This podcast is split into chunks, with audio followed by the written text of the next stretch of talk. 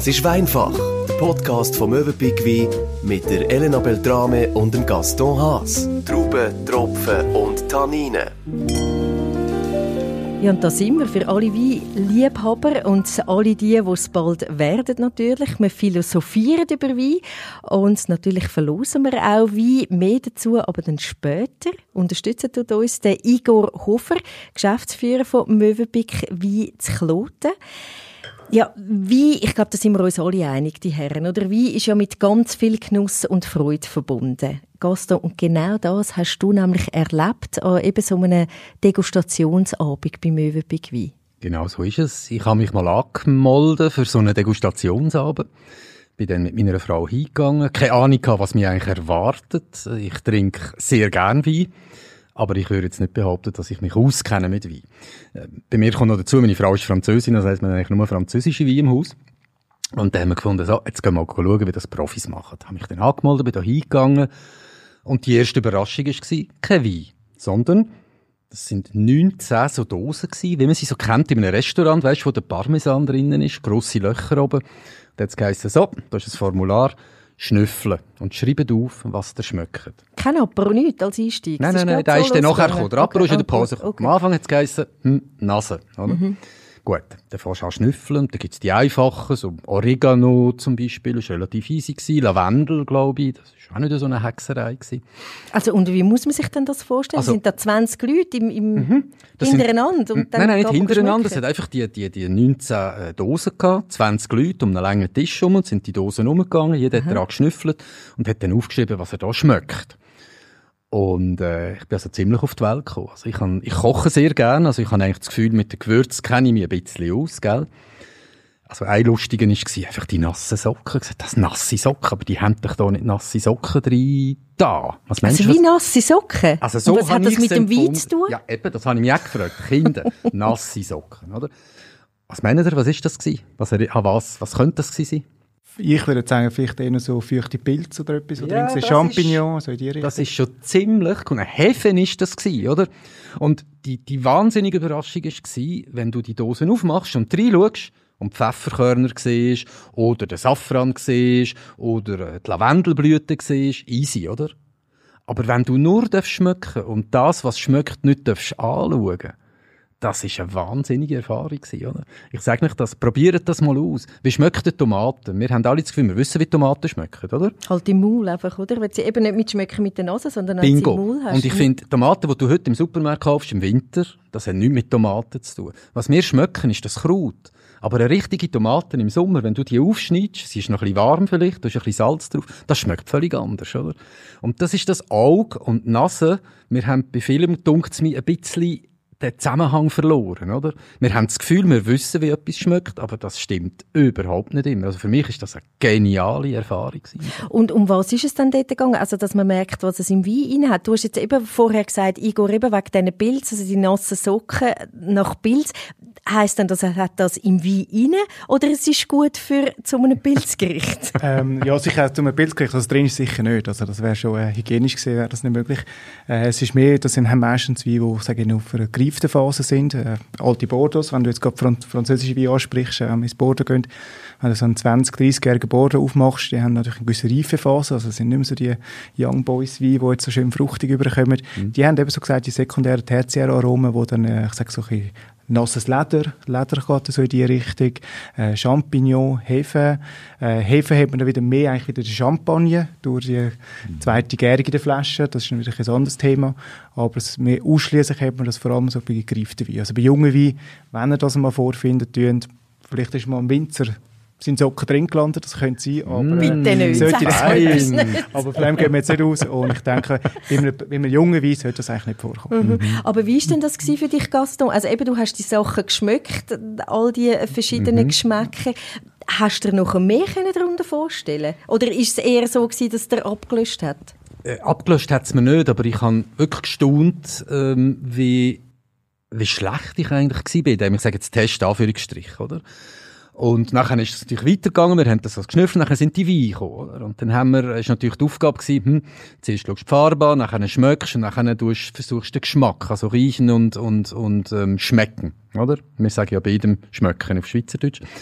Und dann habe ich einfach die Aromen, die es hat sollen drin haben, nach diesen Beschreibungen, die habe ich im Fall nicht rausgeschmeckt, oder? Und das ist ein bisschen frustrierend das muss ich ehrlich sagen. Wir kommen vielleicht nachher drauf, äh, wenn man so eine professionelle Degustationsnotiz, glaube ich, sagt man dem, gell? Wenn genau. Profis beschreiben, wie ein Wein sein soll. Ich habe das einfach beim besten Willen nicht mehr rausgeschmeckt.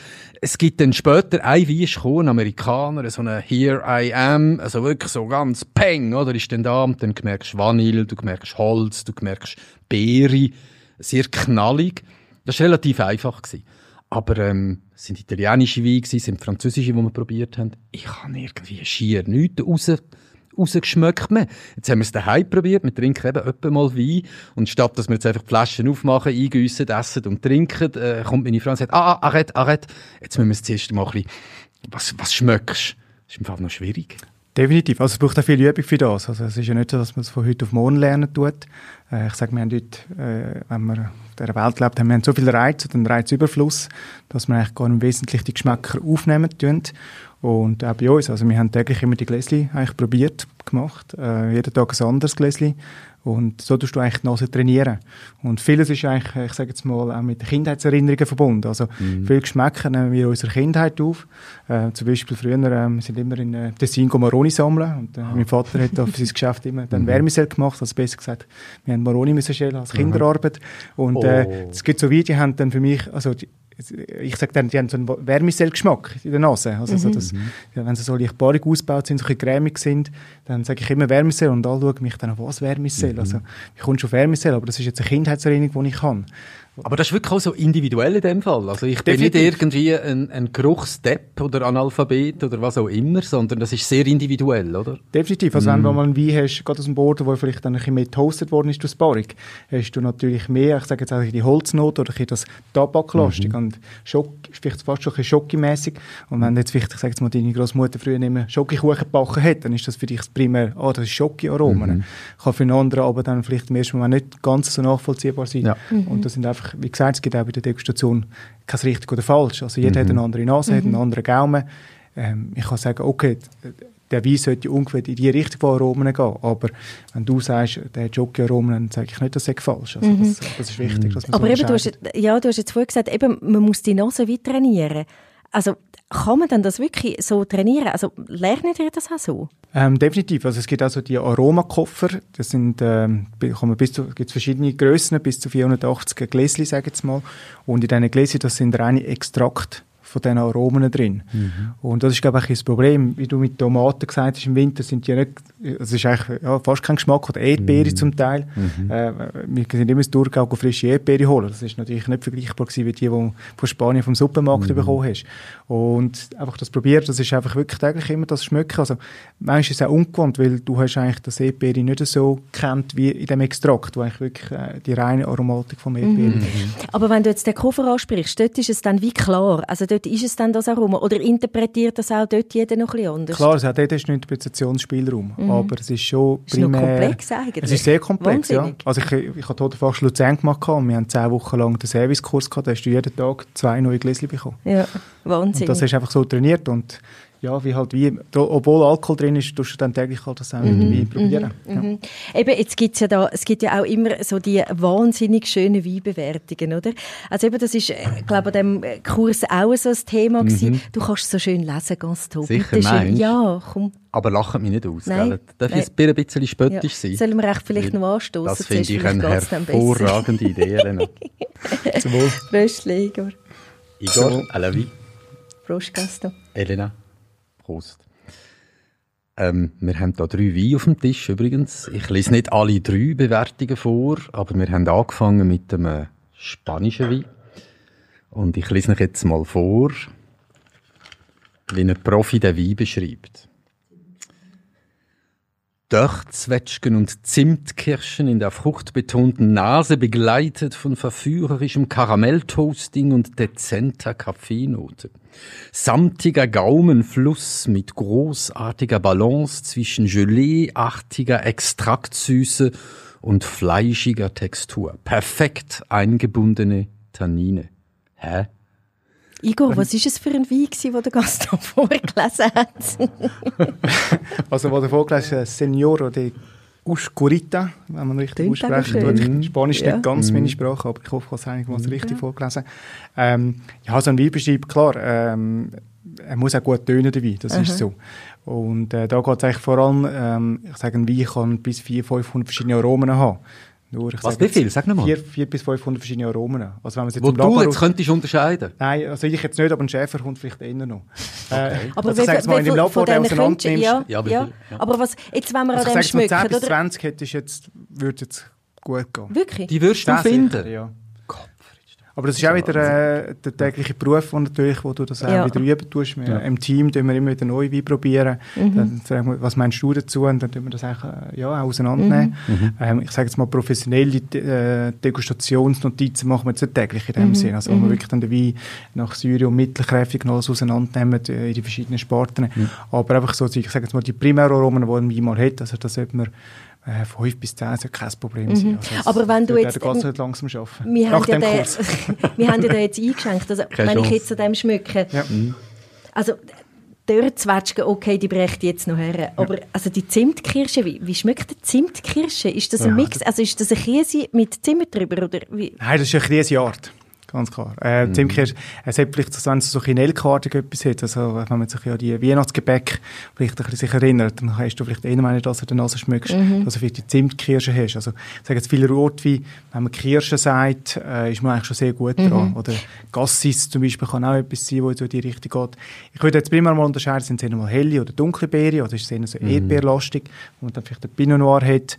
Ähm, jetzt bei Tempranillo haben wir eher ein bisschen dunklere Beere, so ein bisschen Gassis, Würze, Kirsch, Noten, leichte Pfeffernoten, die du vielleicht noch hast. Ähm, für mich hat das sicher auch noch so, äh, ja, sag ich, Dörrfrüchte vielleicht auch noch ein bisschen. Äh, wir haben jetzt, äh, zwar noch ein junger Wein, aber äh, die Spanischen, wenn sie in Barik sind, haben sie noch das Ganze, jetzt haben sie das Oxidative vielleicht noch dabei, wie es in Barik Was Luftkon- Ox Oxidativ? Oxidativ, ähm, ich sage eben, wenn es im Stahltank ausgebaut ist, ist das ein geschlossener Raum, sage ich jetzt Ah, mal, okay. und keine Luft dran. Im Barik äh, hast du natürlich, obwohl es bis oben gefüllt sind, äh, einen Verlust, sage ich jetzt mal, vom Wein, wo das verdunstet tut. Äh, man sagt zum Teil eben das Geschenk der Götter, also man gibt, äh, das geht ja dann in den Himmel rauf, der, der, das, der verdunstete Wein, darum sagt man das so schön. Aber das ist, ähm, das soll man dann auch wieder auffüllen, wenn er verdunstet ist, damit äh, die Oxidation nicht stark ist. Also Mhm. jetzt Luftkontakt, mal, kann ja, man sagen. aber jetzt mal ehrlich, wenn man das jetzt eben so zuhört, wie du das vorgelesen hast, es klingt ja wahnsinnig schwul. Jetzt, äh, Schon, ehrlich oder? gesagt, oder? Also, kannst du da dahinter stehen zwischen das so, oder eben könnte man das ein bisschen, ein bisschen vereinfachen, oder ist das, Mhm. ist das einfach, dass es gut tönt? Also die Gelee-artige Extraktsüße, die muss Ja. man dir also nachher schon noch, Elena hat schon recht, die muss man schon noch ausdeutschen. ähm, wie ist mit Emotionen verbunden? Emotionen braucht man natürlich auch marketingtechnisch äh, sicher auch. Aber es ist schon, ähm, dass man da versucht, so die Primäraromen rauszutun. Und natürlich, ähm, der Wein, man verkauft ja auch Wein, also wir trinken ja nicht nur, äh, muss es auch ein bisschen gut tönen. Schaffen die mit dem Sitzkosten? Oder tust du da wirklich einfach am Wein, also kannst du an dem Wein schmecken und dann brächtest du auch so einen Beschreib her? Also sie werden sicher mal am Anfang mit so einem geschaffen haben. Äh, irgendwann ist das natürlich äh, prägt im äh, Hirn. Und äh, ich denke, jetzt gerade wenn äh, unsere Einkäufer ins Bordeaux gehen, dann haben die äh, pro Tag 200 Wein vor sich.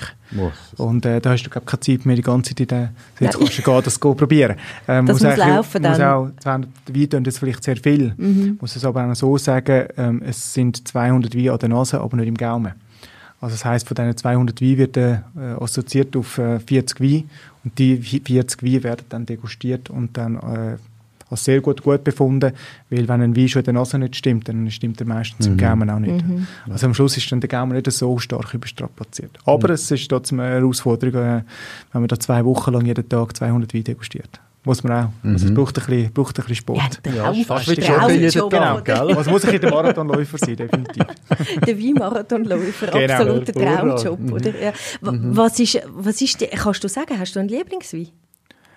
Ähm, ja, mein ganzes Team würde jetzt lachen, wenn ich sage, der Pomerosso ist ein Barbera aus dem äh, Piemont.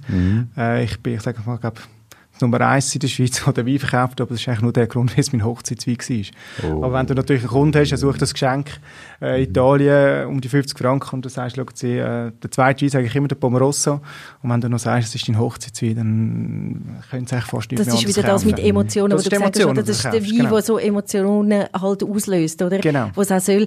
Was ist denn so speziell an dem Wein? Ähm, was ich eben sehr spannend finde, äh, wie gesagt, ich, mein Kollegenkreis ist ja auch sehr weinaffin, aber nicht der von meiner Frau. Oder nein, sag ich, keine Die gewisse trinken Kollegen. Prosecco. Ja, kann noch schlimmer sein.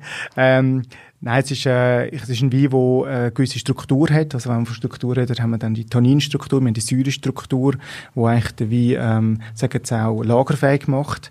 Und äh, wenn du gerade weinaffine äh, Kollegen hast, die, ich sage jetzt auch ein Bordeaux-lastig Wein trinken, äh, Vielleicht werden wir dann auch noch richtige Kollegen und trinken dann französische Wein zusammen. Mhm. Ähm, sehen wir dann. Ich mache nicht mit beim Bordeaux. Mit. Nein.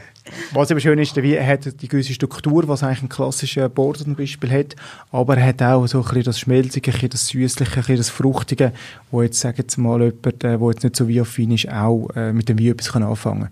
Und ich sage jetzt gerade an einer Hochzeitsgesellschaft hast du äh, 70, 80, 90 Leute, die nicht alle den gleichen Weingeschmack haben und darum ist es eigentlich so ein guter Mittelsprinter, sage jetzt mal, äh, von der Wein her, wo du eigentlich so ein bisschen, jeder kannst ein bisschen abholen mit dem. Okay, jetzt müsstest du nur noch das Geheimnis lüften, was schlimmer ist als Prosecco. Ähm, gute Frage. Ja, es, ja, es gibt so gewisse, äh, ich sage jetzt mal, äh, äh, Gavas ist eigentlich sehr, sehr qualitativ, aber ich sage jetzt mal, auch ich in der Jugend habe mal mit Fresne angefangen. Nein. Ähm, und ich denke, das ist ein schon recht... also ich kenne jetzt niemanden, der nicht so angefangen hat, aber vielleicht ist das nach deiner Zeit, Schau, wo das äh, erst äh, in worden ist. Aber ich sage jetzt, es gibt, ja, es ist einfach, ich sage jetzt mal vor allem so, äh, wenn es jetzt aus äh, günstigen So Trauben hergestellt worden ist süfflige. und süffig und dann Ja. vielleicht noch ein bisschen so leicht Ja. aufzuckert ist. Ähm, ja, das spricht klar die Jugend an, aber äh, ist jetzt für mich jetzt nicht jetzt irgendwie qualitativ etwas Hochwertiges. Aber sagen. da, darf ich ganz schnell reingrätschen? Entschuldigung. Jetzt sagst du Freigenet und Zeug und Sachen und es gibt ja Champagner, da wissen wir, das ist teuer, oder? Genau. Darum für die Jungen an. Ich habe eine 20-jährige Tochter. Das ist natürlich auch das Freigenet-Zeugs. Wieso denn nicht ein Cremant? Ähm, meine, die sind nicht meisten- teuer Ja. und das sind ja eigentlich Champagner, die Also einfach nicht dürfen Champagner genau. heissen, weil Äh, halt erklärt mir schnell, was ist ein Cremant? Das Ich kann der Igor besser als ich. Ich kenne nur Cremant Schoki. Gut, ich könnte zuerst hören, was du dazu meinst. Nein, ähm, Nein, das kommt, Also, glaub ich, besser, wenn Da es du gehen wir vor allem auf die Herstellung drauf an. Also Das heisst, du hast eigentlich äh, einen klassischen Wein, der die erstgärig macht, also einen Grundwein.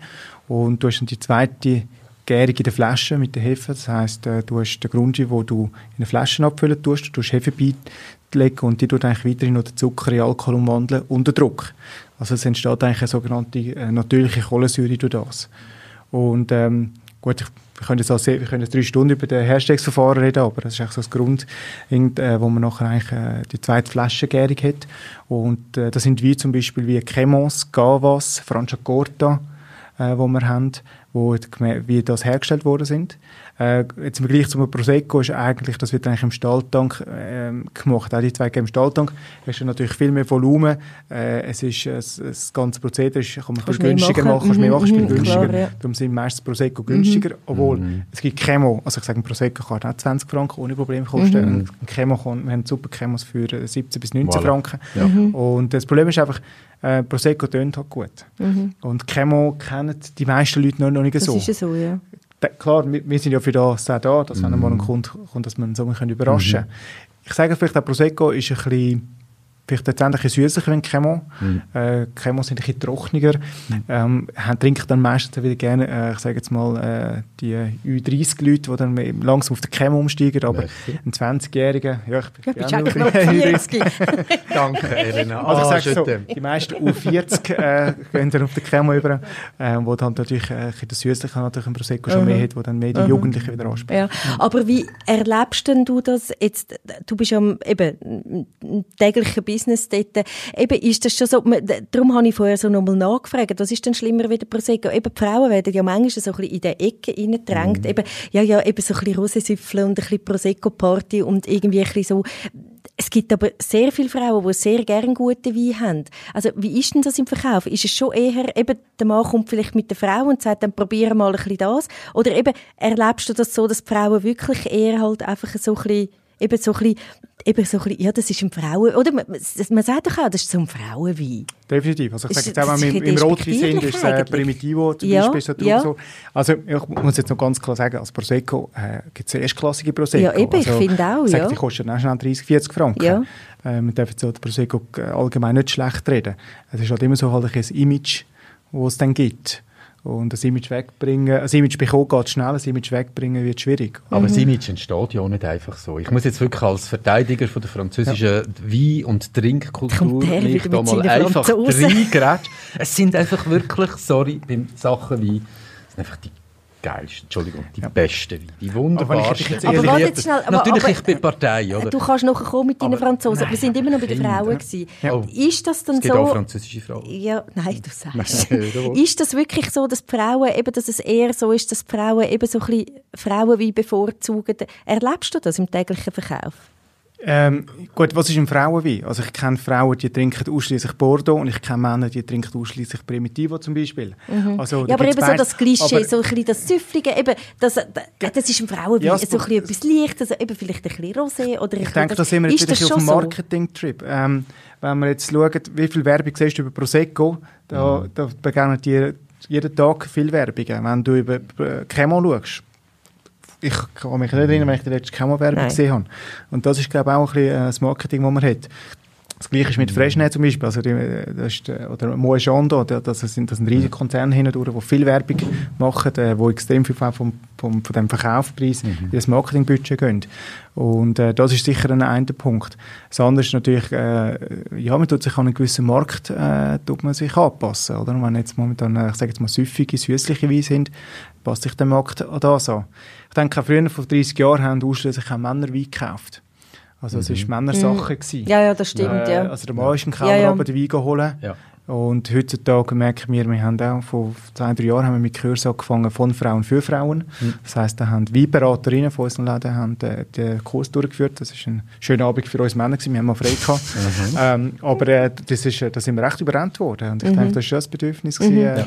wenn man gerade heute noch die MeToo-Bewegung anschaut, äh, ja, die Eigenständigkeit der Frauen ich sehe es immer mehr, äh, wir haben immer mehr weibliche Kundschaft, die oh, schon? allein kauft. Ja. ja. Mhm. Ich weiß nicht, vielleicht haben die Frauen heute auch mehr die Hosen an und das Budget mhm. und äh, wie ist auch ein Budget Eben, aber dann kaufen sie nicht nur irgendwie ein bisschen süffiger Rosé und, und Weissen und Prosecco. Nein, definitiv nicht. Eben. Nein, nein, nein, nein. Also ich sage, es ist vielleicht auch so ein, ein Einstieg. Also ich sage mal, es gibt so gewisse Marken, äh, ich sage mal, wenn mit 14 rauchst du vielleicht mal die erste Zigarette.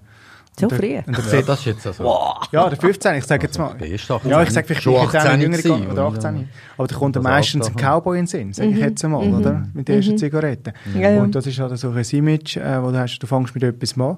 Ich sage jetzt auch, dass so häufig wie kein schlechter Einstieg sind. Mhm. Ähm, ich merke es aber auch, gerade in meinem Kollegenkreis, bei mir ist mit 20 das schon sehr stark gewesen, dass ich mich auf strukturierte wie sagen wir mal, eingeschossen habe. Also Darum hast du ja den Job, den du heute hast, oder? Genau. Ja. Ähm, ich habe jetzt Kollegen, also ich kann sagen, ich bin so Mitte 80er Jahre geboren, äh, wo, wo jetzt langsam auf diese Linie kommen. Mhm.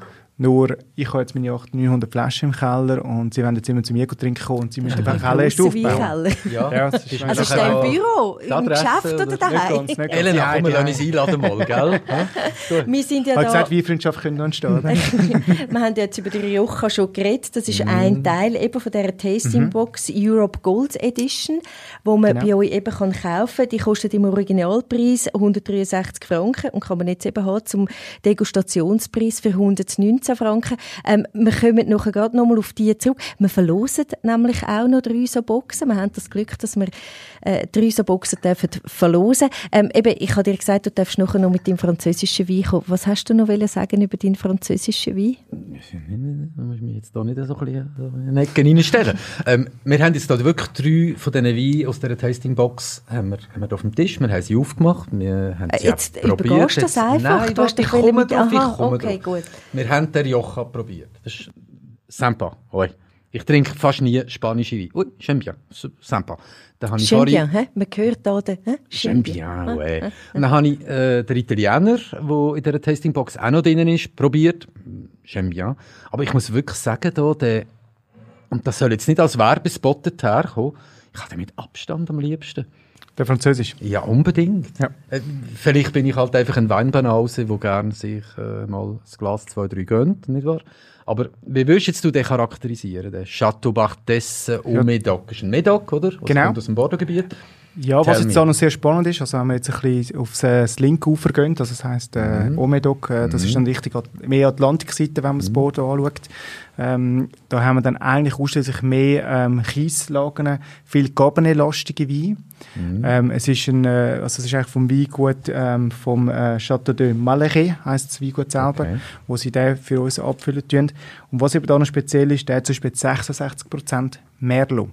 Also wenn wir schon mal kurz aufs Board eingehen, wir haben eigentlich vier Haupttraubensorten. Wir haben Cabernet Sauvignon, Merlot, Cabernet Franc, Petit Verdot.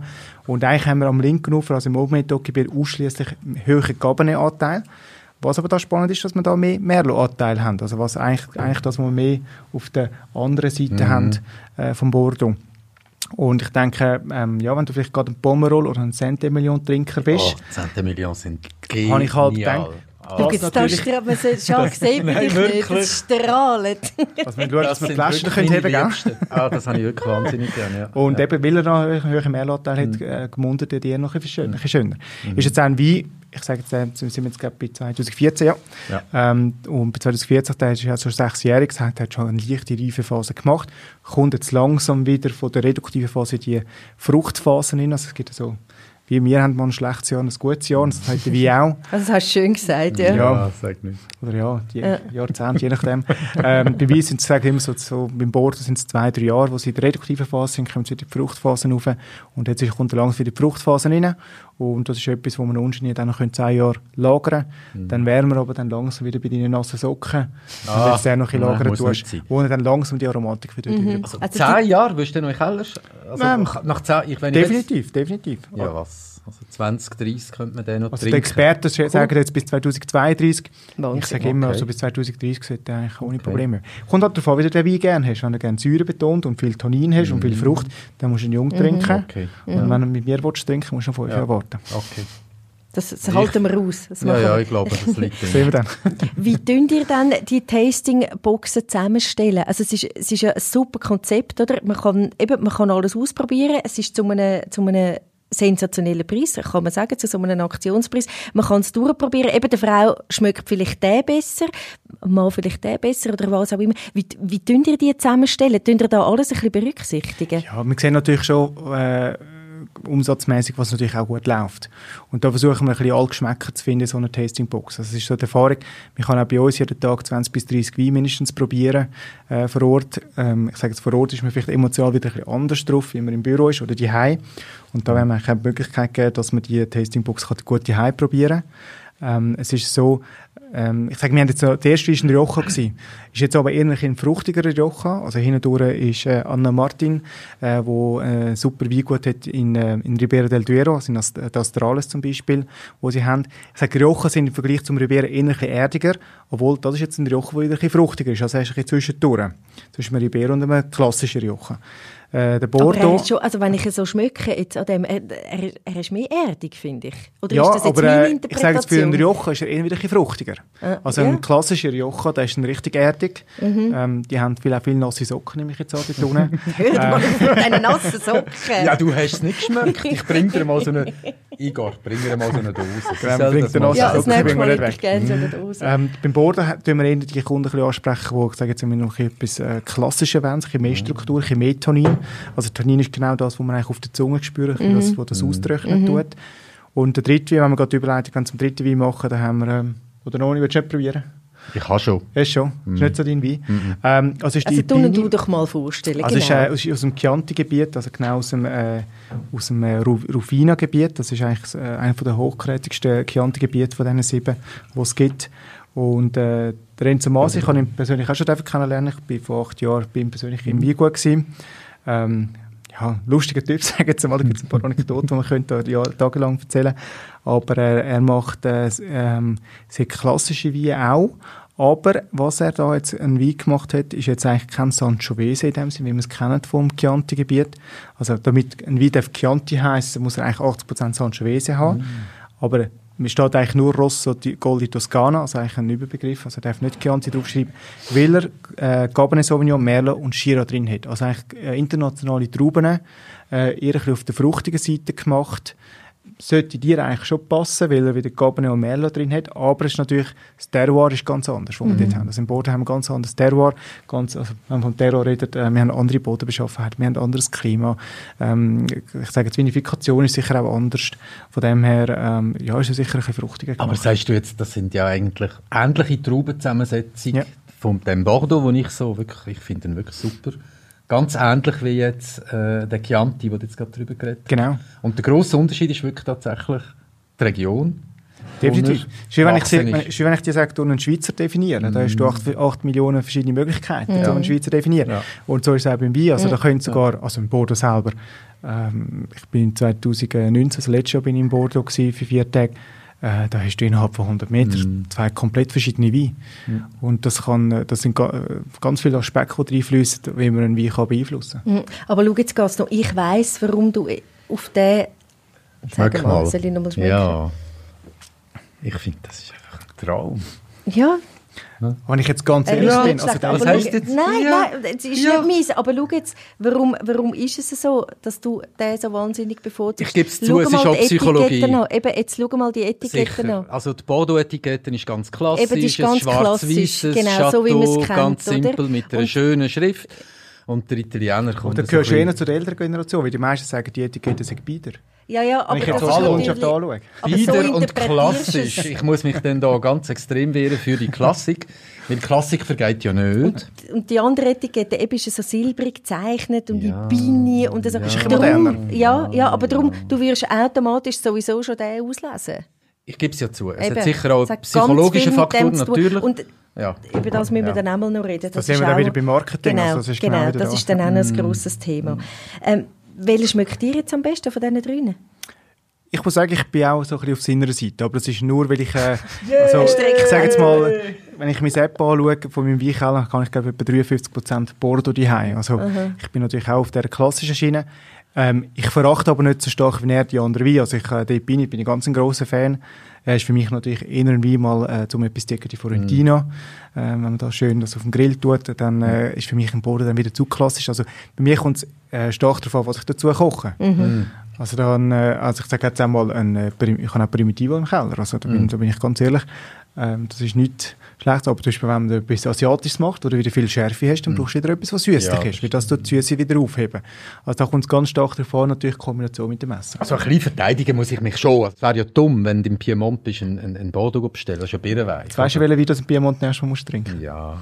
Also gut, aber man kann auf jeden Fall, alle, die uns zuhören, man kann die Tasting Box Europe Gold Edition, die kann man bei euch bestellen. Selbstverständlich kann man sie auch eben bei euch holen und kann sich selber überzeugen. Ich hoffe, wir haben jetzt ein bisschen lustig gemacht, eben über die mhm. drei verschiedenen Regionen und über die drei verschiedenen Weine. Und wir haben es ja ganz am Anfang eben erwähnt, wir verlosen auch noch drei so ähm, Packages, also dreimal so eine Tasting Box Europe Gold Edition.